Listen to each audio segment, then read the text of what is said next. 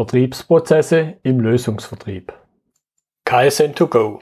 Herzlich willkommen zu dem Podcast für Lean-Interessierte, die in ihren Organisationen die kontinuierliche Verbesserung der Geschäftsprozesse und Abläufe anstreben, um Nutzen zu steigern, Ressourcenverbrauch zu reduzieren und damit Freiräume für echte Wertschöpfung zu schaffen, für mehr Erfolg durch Kunden- und Mitarbeiterzufriedenheit, höhere Produktivität durch mehr Effektivität und Effizienz an den Maschinen, im Außendienst, in den Büros bis zur Chefetage.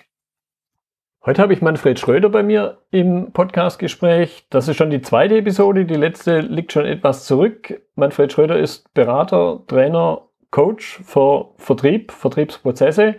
Hallo Manfred. Hallo Götz. Sag nochmal zwei, drei Sätze zu dir selber. Ich würde jetzt nicht voraussetzen, dass jeder der Zuhörer die letzte Episode, ich glaube, das ist schon weit über 100 Episoden her, sich angehört hat. Ja, also ich bin überwiegend als Trainer im Lösungsvertrieb, im Solution Selling tätig, also wenn es darum geht, komplexe, erklärungsbedürftige Lösungen zu verkaufen, egal ob das Maschinen oder Anlagen sind, ob es sich um Software handelt oder um Softwareentwicklung, oder andere komplexe erklärungsbedürftige Dienstleistungen, aber da, wo man nicht so genau weiß, was am Ende verkauft wird. Mhm. Da spreche ich auf jeden Fall von Lösungsvertrieb. Das ist so meine Welt. Mhm. Genau. Du hast jetzt schon ein bisschen angedeutet, was Lösungsvertrieb ist. Vielleicht vertiefen wir das und dann aber kommt es mir speziell eben drauf an. Wir hatten ja schon mal eine Episode gemacht, wo wir uns ganz allgemein über Vertriebsprozesse unterhalten haben. Und jetzt anlässlich deines neuen Buches, das rauskam, was unterscheidet sich dann eben, was unterscheidet den Vertrieb von Lösungen von normalen Vertriebsprozessen? Also ich erkläre das am liebsten mit dem Unterschied zwischen einem Porsche 911 und SAP. Wenn jemand den 911 verkauft und den geliefert bekommt, dann geht der Spaß los. Ja. Wenn sich jemand für SAP entscheidet und das auf seine Rechner bekommt, dann geht die Arbeit los. Okay. Und so ist es ganz häufig ähm, in dem Lösungsvertrieb oder im Solution Selling. Es ist relativ unklar, was am Ende da ist, aber da, davor steht ganz viel Arbeit, äh, da wird ganz viel customized. Das ist so ganz typisch dafür. Und das bedeutet natürlich, dass dann sehr hohes Risiko da ist. Also ich glaube, wir haben alle die Berichte über die SAP-Einführungen so verfolgt, auch gerade in letzter Zeit. Ja. Haribo so und so viel Prozent Umsatz minus wegen der SAP-Einführung. Jedenfalls sind so die Artikel überschrieben. Das ist so ähm, eines der Themen und das, das macht deutlich, dass das Risiko das in Sonderbeschaffung besteht, häufig höher ist als der Wert der Beschaffung. Mhm. Also beim 911er, der kostet irgendwie so 150.000. Mhm. Vielleicht auch nur in der Basisausstattung. Das Risiko beträgt also diese 150.000. Wenn ich SAP einführe, dann ist das Risiko weit über dem Softwarepreis und selbst weit über dem Beratungsbudget. Mhm. mhm. Wenn man jetzt Haribo anguckt, Umsatz minus, ne? Ja das sind so die Folgen. Wir haben ja Ähnliches in anderen Unternehmen auch.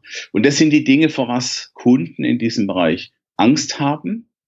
Und das wird sehr deutlich in einer neueren Studie aus den USA. Die hat ergeben, dass 58 Prozent der Vertriebsprojekte als Lost to No Decision hm. enden. Ja. Also sie werden nicht entschieden. Da ist der Angst der Wettbewerber, der gesiegt hat. Ja, ja. Oder, oder im Zweifelsfall, aber das wäre dann ein anderes Thema, weiterwursteln auf der Excel-Basis. Ja, ja, genau, das bedeutet jetzt, ne, weiterwursteln mit was immer heute da ist. Ja. 58% Lost to No Decision. Ja. Man hatte nicht den Mut, den neuen Weg zu gehen oder hat das Risiko höher eingeschätzt. Ja. Okay, aber das sind ja Dinge, die Risiken, und wenn sie dann Realität werden, das sind ja Dinge, die nach dem Abschluss auftreten. Jetzt hast du gesagt, okay, es kann auch zu keiner Entscheidung kommen, sprich als Verkäufer habe ich halt dann keinen Umsatz gemacht. Jetzt geht es mir aber darum eben, okay, und was sind dann die konkreten Auswirkungen auf den Vertriebsprozess bis zum Abschluss? Ja, genau, das ein, einerseits müssen wir die Aufgabe klar verstehen, also verstehen, dass dann ein enormes Risiko empfunden wird beim Kunden. Mhm. Und das ist erstaunlich, wie häufig das nicht funktioniert, dass man das wirklich versteht. Eine der Folgen ist, wir haben typischerweise sehr lange Prozesse. Also im Lösungsvertrieb irgendwo zwischen 6 und 36 Monate. Wir mhm. brauchen, so ergeben die Statistiken, in der Regel so etwa neun Kontakte, also neun wertvolle Kontakte, nicht mal eine, eine kurze Terminabstimmung. Das heißt, wir müssen auch hier durchaus kreativ sein. Wir haben, weil das so viel bedeutet, viele Beteiligte, also dann wird sie Stakeholder genannt, wie auch immer, also Leute in dem Buying Center, die irgendwie mitentscheiden. Nehmen wir eben mal SAP oder so ERP-Systeme, was immer eine sehr große Entscheidung ist, da sind ganz viele Menschen beteiligt und müssen mit überlegen.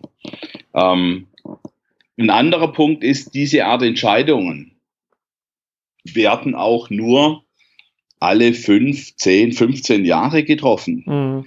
Kaum jemand äh, macht zwei ERP-Einführungen in seinem ja. Berufsleben. Ja. Das heißt, da ist auch wenig Know-how in diesem Auswahlprozess. Definitiv. Ja, und auch wenig Struktur in dem Beschaffungsprozess. Ne, das ist ja die Seite. Und wir haben auf der Anbieterseite sehr teure Vertriebsprozesse. Ne, das ist sehr aufwendig mit Proof of Concept, Tests, wie auch immer. Also das sind schon dann die Konsequenzen aus dieser Unsicherheit auch. Mhm. Jetzt ging mir gerade ein Gedanke durch den Kopf, wo du das Stichwort Buying Center genannt hast an dem ja in der Natur der Sache begründet unterschiedliche Personen beteiligt sind und zwar nach meiner Vermutung in jedem Einzelfall wieder neu. Und dann ging mir eben durch den Kopf, okay, dann sieht ja aber auch zumindest an der Stelle der, der Vertriebsprozess immer leicht unterschiedlich aus, weil jetzt ja jede einzelne Person, wenn ich so das Bild ein, so dieses Swimlane-Bild vor mir habe, wo jeder Beteiligte, jeder Stakeholder auf einer Bahn schwimmt, dann schwimmen da ja unterschiedlich viele Menschen. Ja. Was hat das also für einen Einfluss dann? Manches kann man sicher immer wieder gleich behandeln. Was hat das dann für einen Einfluss auf den Vertriebsprozess? Ja, Götz, das Spannende ist, dass dann viele sagen, es ist jedes Mal anders, also brauche ich gar nicht über einen Vertriebsprozess nachzudenken. Mhm. Ja? Oder mir zu überlegen, wer jetzt ähm, Mitglied in diesem Buying Center ist. Und ich, äh, also die Leute gehen diesen Themen dieser Komplexität eher aus dem Weg, klammern sich häufig an einen, den sie dann ihren internen Coach nennen mhm. und erleiden häufig genug damit Schiffbruch. Der bessere Weg ist, sich dieser Komplexität zu stellen, das sich bewusst zu machen, dass jeder in so einem Buying Center auch andere Interessen hat und auch andere Elemente im Vertriebsprozess braucht. Also mal ist er dabei, mal ist er nicht dabei. Diese Buying Center sind manchmal formelle Buying Center, also so ein Projektteam zur Auswahl von. Mhm. Oft genug gibt es aber nicht als formelles Buying Center, sondern gibt es einen Projektleiter und äh, der holt sich, je nachdem, was er jetzt besprechen will, Kollegen dazu. Mhm. Mhm. Also wir haben alles noch und wir nehmen als Anbieter häufig zu wenig Einfluss drauf. Also ich sehe da auch immer eine Chance für Verkäufer, wenn sie hier die Kunden unterstützen mit einem Vorschlag für ein Vorgehen, für, für einen Entscheidungsprozess, für dieses Auswahl, für diese Aufgabe der Auswahl, ähm, da quasi als Coach zu fungieren. Ja, ja mir geht da jetzt auch durch den Kopf und ich könnte mir vorstellen, dass du es bestätigen wirst. Ähnliches Szenario, wo ich im Grunde auch immer wieder was Neues habe. Du hast das zum Teil schon genannt. Äh, klassisches Projekt eben und klassisches Projektmanagement. Ein Projekt kennzeichnet ja eben, dass es einmalig ist. Und trotzdem spricht man da ja von einem mittlerweile seit einigen Jahren von einem Projektmanagementprozess. Und ich könnte mir jetzt vorstellen, dass man auch für das Thema Vertriebsprozess und dann speziell im Lösungsvertrieb da so ein bisschen was abgucken kann und sagen, okay, einerseits immer wieder neu und trotzdem eben Themen, die sich dann immer wiederholen. Der Umgang zum Beispiel mit den Stakeholdern. Genau. Also das ist eines der wichtigen Elemente des Lösungsvertriebs, ist dieses Opportunity Management, dieses Chancenmanagement, mhm. also durchaus eben vergleichbar mit dem Projektmanagement. Im Projektmanagement haben wir den Vorteil, dass einmal ähm, einige der Projekte doch einen stetigeren Verlauf, Verlauf haben, aber das wissen wir beides, so genau stimmt das jetzt aber nicht. Ne? Also im Vertrieb ist vielleicht noch mehr Abweichung, deshalb Opportunity Management, ja. dass wir monatlich oder so uns diesen Prozess angucken, uns fragen, wo stehen wir denn? Ähm, sind wir noch klar mit unserer Strategie? Ist es noch die richtige?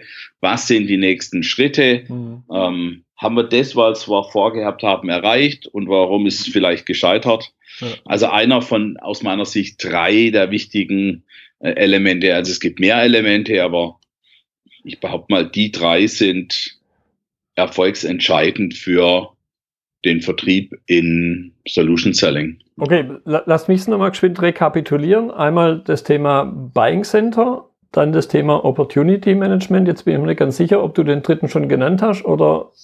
Und ich, da würde ich jetzt als zentrales Element noch mal Buying Center dazu nehmen. Also der steckt so mit in dem Opportunity Management mit drin. Mhm. Der erste ist, weil wir Vertrauen aufbauen müssen. Das ist ja das Hauptziel in diesem Vertriebsprozess. Mhm. Weil die Angst so groß ist. Beste ja. Maßnahme gegen Angst ist Vertrauen. Und das schaffen wir sehr gut mit der Bedarfsanalyse, weil für den Kunden ist als erstes wichtig, dass er sicher ist, dass wir als Anbieter seine Aufgabenstellung verstanden haben. Dass wir wirklich verstanden haben, was er braucht. Also ich sage da immer, wenn wir zum Arzt gehen und der würde als erstes sagen, hocken Sie sich dahin, Sie brauchen nichts zu sagen. Ich fülle Ihnen mal Rezept aus, das nehmen Sie jetzt zweimal am Tag, 14 Tage lang. Würden wir uns nicht sehr wohlfühlen. Ne? Ja, ja. Wir möchten, dass der sich Mühe, Mühe gibt bei der Anamnese. Das ist das Gleiche in dem Bereich komplexer Lösungen, dass der Kunde will, dass wir ihn wirklich verstanden haben. Da möchte er spüren, dass wir das wollen. Und am Ende natürlich auch das. Und das Erstaunliche ist, wenn der merkt, wir haben ihn verstanden, dann traut er uns auch zu, mhm.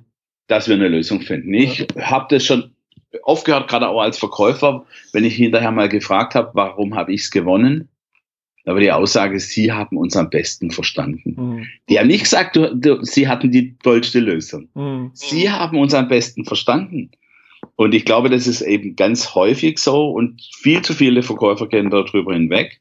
Und dass wir verstanden haben, das wäre so ein kleines Nebenteil, die Value Proposition, also nicht die Marketing Value Proposition, die zurzeit ein bisschen gehypt wird als Begriff, sondern die kundenindividuelle Value Proposition, ja. wo ich nochmal reinschreibe, was will der Kunde, warum will er das und warum ist unsere Lösung die ideale für mhm. ihn. Mhm. Und das zweite ist dann das zweite Element Lösungsvertrieb, das ganz zentral ist, ist der Proof of Concept. Das kann ein Test sein, das kann ein Workshop sein, mit dem wir ihm zeigen, dass wir das können, dass wir das verstanden haben, der ihm dann Sicherheit gibt. Also erst verstehen wollen, hinterher mit so einem Proof of Concept auch ein Stück weit zeigen, dass wir es verstanden haben und können. Und das dritte ist dann eben das Opportunity Management, das sich einmal, das, bei dem wir uns einmal im Monat fragen, sind wir nun einen Schritt weiter? Was wäre der nächste Punkt? Mhm. Sind wir noch äh, on track? Ähm, passt die Strategie noch? Also das Projektmanagement dazu. Mhm. Mhm da klang jetzt für mich schon vieles drin, was man im Prinzip falsch machen kann, aber vielleicht auch nochmal durch die Brille beleuchtet. Was ist so in deiner Erfahrung, was sind Fehler, die immer wieder gemacht werden? Also als erstes wird viel zu viel erwartet vom Kunden. Der muss doch wissen, wenn der sowas kaufen will. Mhm. Oder so eine Aussage wie, die Kunden wissen nicht, was sie wollen. Mhm.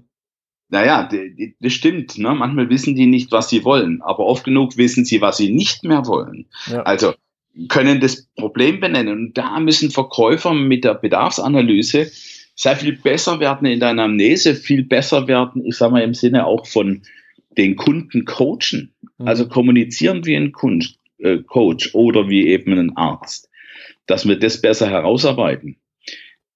ganz oft können sich Verkäufer kaum mehr vorstellen, wie das ist, wenn man so eine, so eine Lösung nur alle 10, 15 Jahre kauft. Ne? Die machen das, die beschäftigen sich an jedem ihrer Arbeitstage mit dem Vertrieb von ERP-Systemen, ja. Controlling-Systemen, Anlagen, Maschinen, was weiß ich, beim Bau von einer Raffinerie in höchster Komplexität, das ist für die Alltag. Mhm. Das ist nicht jeder, für jeden unserer Kunden Alltag. Ne? Na, ist der Fluch des Fachmanns, oder? Bitte? Das ist auch der Fluch des Fachmanns.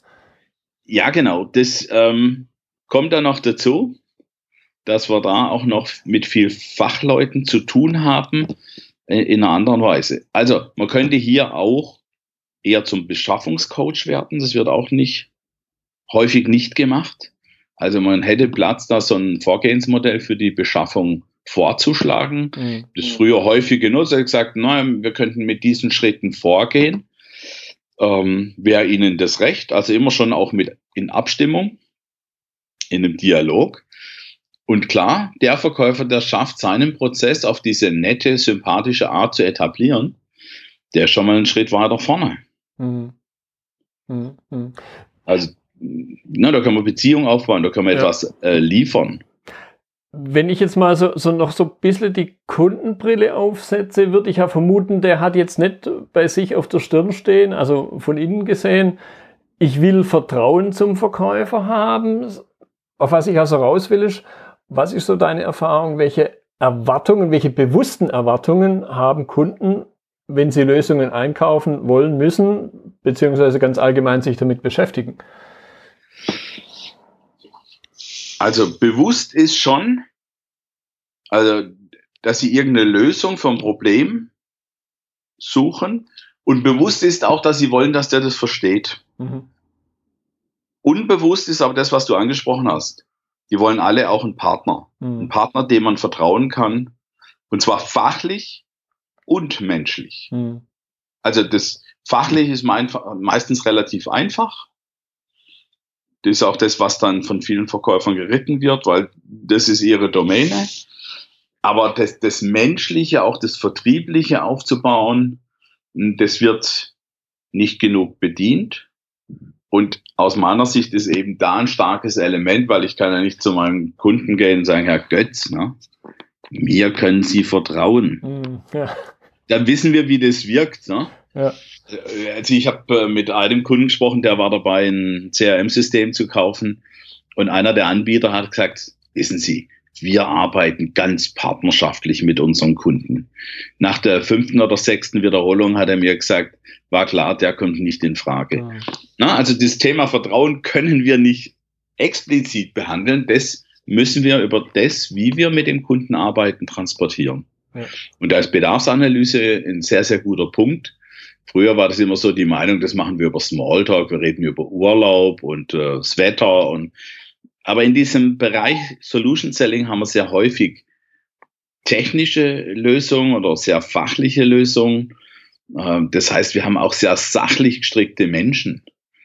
Die wollen nicht unbedingt über Urlaub und Kinder und so Zeug reden, mhm. sondern am liebsten über ihr Thema, das sie gerade sehr bewegt und deshalb ist diese Bedarfsanalyse für mich von überragender Bedeutung und dort herauszuhören, einmal so diese technische Seite, das ist relativ gut etabliert, aber noch wichtiger ist herauszuhören, was verspricht sich denn dieser Kunde davon? Mhm. Von was träumt er? Was soll einfacher werden in seinem Leben? Was beunruhigt ihn mit, diesen, mit dieser Veränderung, mit dieser Beschaffung? Ja, ja. Weil da kommen wir dann menschlich auch näher. Ne? Ja, ja. Jetzt äh, habe ich da einige Dinge rausgehört, auch womit sich eben Vertriebsmitarbeiter im Lösungsvertrieb immer wieder schwer tun. Gerne kannst du das auch noch ein bisschen ergänzen jetzt. Auf was mir es aber dann im nächsten Schritt jetzt ankommt, okay, was sind die Ursachen dafür? Warum tun sich die Vertriebsmitarbeiter mit den Dingen schwer? Auch das hast du ja schon ein bisschen angedeutet, ich möchte es ein bisschen vertiefen. Event oder mit Sicherheit, dann ja. sollte man auch darüber sprechen, okay, und welche Folgen ergeben sich daraus und wie löse ich das Dilemma? Ja, also Kernproblem immer wieder, dass die Verkäufer in diesem Solution Selling Bereich extrem technisch und fachlich denken äh, sehen vor allem dieses technisch-fachliche Problem des Kunden, dass der damit Ängste verbindet einerseits, äh, weil etwas sich verändert, aber dann auch Erwartungen und Hoffnungen hat. Also wenn der eine neue Maschine kauft oder eine große Anlage, dann geht es ja nicht nur darum, dass da eine große Anlage steht, sondern es geht ja darum, dass die dann schneller produziert, dass die dann exakter produziert oder möglicherweise flexibler oder alles drei. Mhm. Und was vorher noch nicht ganz klar ist, wird es am Ende rauskommen, wenn das eine Anlage ist. Mal klar, wenn es irgendeine Standardmaschine ist, ist das kein Problem. Das kann man irgendwie testen und ausrechnen. Aber häufig sind es eben deutlich komplexere Dinge, ähm, um die es geht. Oder eben dann die Hoffnung, dass man diese neuen Produkte oder diese optimierten Produkte dann auch mit der neuen Anlage dann auch in neue Märkte verkaufen kann. Mhm. Also da, da geht es um ganz andere Dimensionen noch von Erwartungen. Ähm, ich habe einen Kunden in der Versicherungswirtschaft. Je nach Versicherung, die man hat als Unternehmen, also gerade bei der Produkthaftungsversicherung, kann ich eben in die USA verkaufen oder eben nicht. Oder auch nach Frankreich. Mhm. Das heißt, da gehen Märkte auf, wenn ich das richtig mache. Ähm, und am Ende fehlt es dann häufig dran, dass Verkäufer da richtig hingucken, auch für die Berechnung von Return on Investment, weil es ist klar, die Kosten zur Lösung von einem Problem sollten geringer sein, als das Problem kostet. Macht Dann Sinn. haben wir mal eine faire Chance. Also heißt, ich muss nicht nur das Problem verstehen oder die Aufgabenstellung, sondern auch, welche Kosten sie verursacht und dann welche Möglichkeiten eben die neue Welt schafft. Wenn man, da möchte ich jetzt ein bisschen nachbohren. Was ist so dein, dein Eindruck, deine Erfahrung? Warum tun sich da die Vertriebsmitarbeiter schwer, diese Punkte auch zu hinterfragen? Ja, weil sie sich ganz häufig wirklich auf das technische Problem stürzen und gar nicht die Erwartungen und Hoffnungen dahinter hm. ermitteln. Also ich komme da oft hin und sage, warum machen die das? Naja, das ist irgendwie nicht optimal. Hm. Und da weiß für wegen äh, irgendwie nicht optimal, gibt kein Mensch 100.000 oder 50.000 oder 200.000 ja, ja. für irgendeine Lösung aus. Sondern das muss man quantifizieren, das muss man verstehen, da muss man auch vermitteln können, dass das danach wirklich besser ist. Denn wenn man nur sagt, man macht es neu, heißt ja noch nicht, dass es wirklich besser ist, ja, sondern ja. muss ja wissen, auf was man da achten sollte. Ja.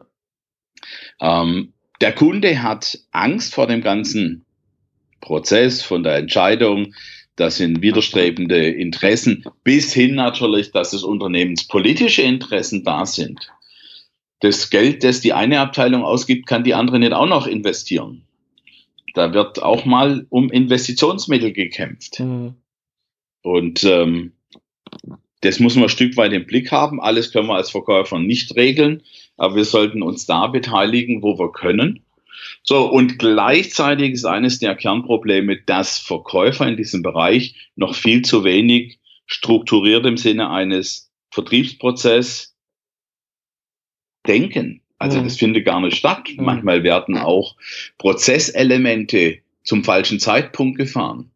Also nehmen wir diesen Proof of Concept, der am Ende noch mal kurz vor dem Abschluss Sicherheit geben soll der wird dann durchaus mal vorgezogen, um Kunden oder Interessenten zu gewinnen, also als Appetizer. Mhm.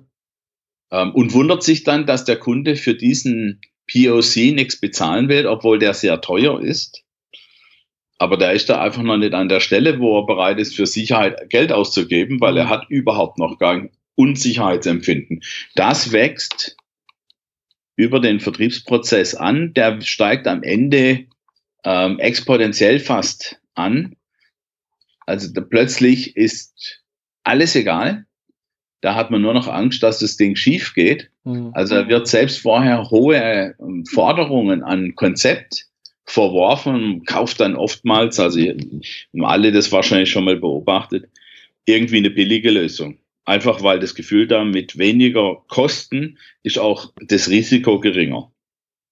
Mhm. Und das ist natürlich ein Irrtum, ne? weil wenn die Anlage, die Software das nicht tut, was sie soll, dann äh, war das Risiko vielleicht etwas billiger, aber die Chance, dass der Schaden eintritt, ist höher.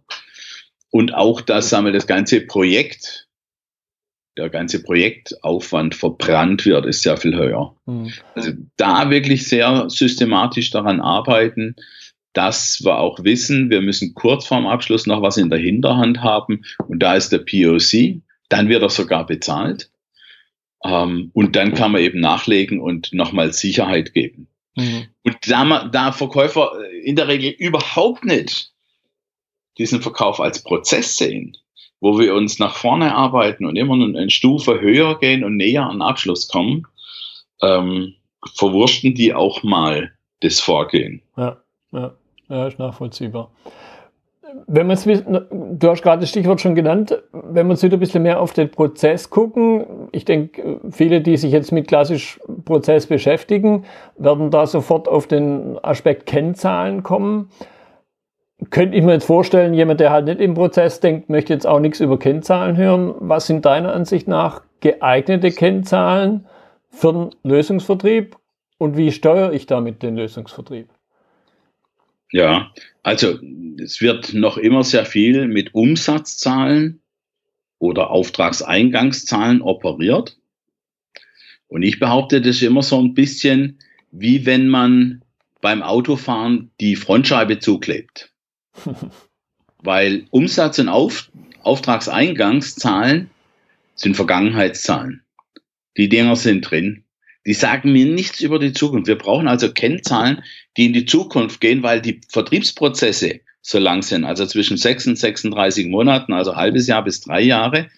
Da hilft mir nichts zu hören, was im letzten Monat in Aufträgen reinkam, sondern ich muss auf Kennzahlen schauen, die mir etwas über die Zukunft sagen. Also, wie viele Akquisefälle habe ich? Also, wie viele Fälle habe ich gerade angebaggert? Wie viel schaffe ich? Wie viele Telefonate mache ich im Monat?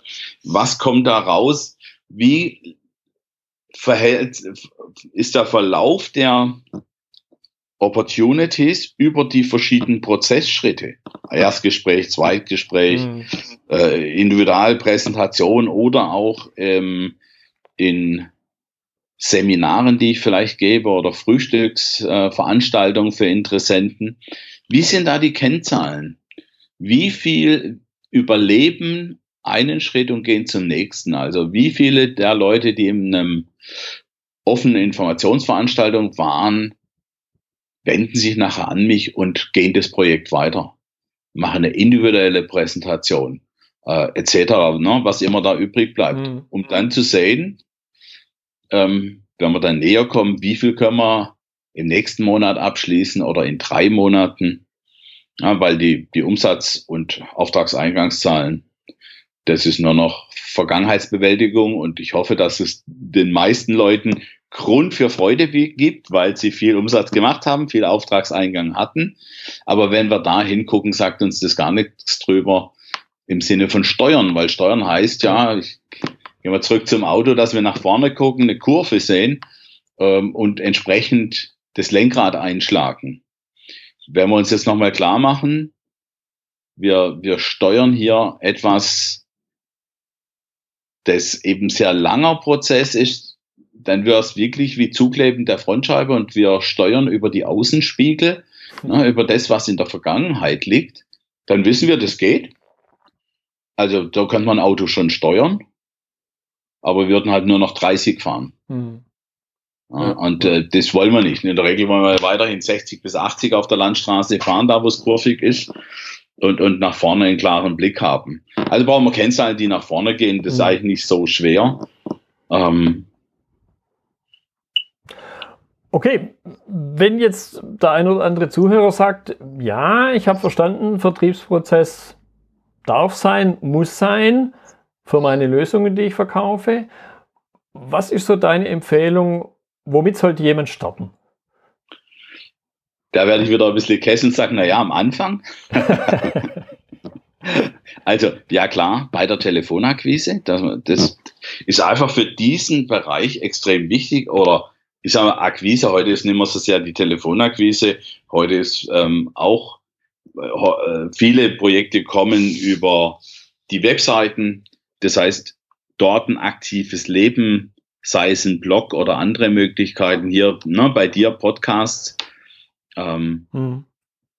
da in, in Dialog mit potenziellen Kunden zu kommen, möglicherweise auch zum Zeitpunkt, wo die überhaupt nicht an ein Projekt denken, sondern es einfach spannend finden, das Gefühl haben, das könnte ein guter Anbieter, ein guter Partner sein, wo man sich ganz natürlich hinwendet, wenn man, wenn man dann zu dem Thema was braucht. Mhm.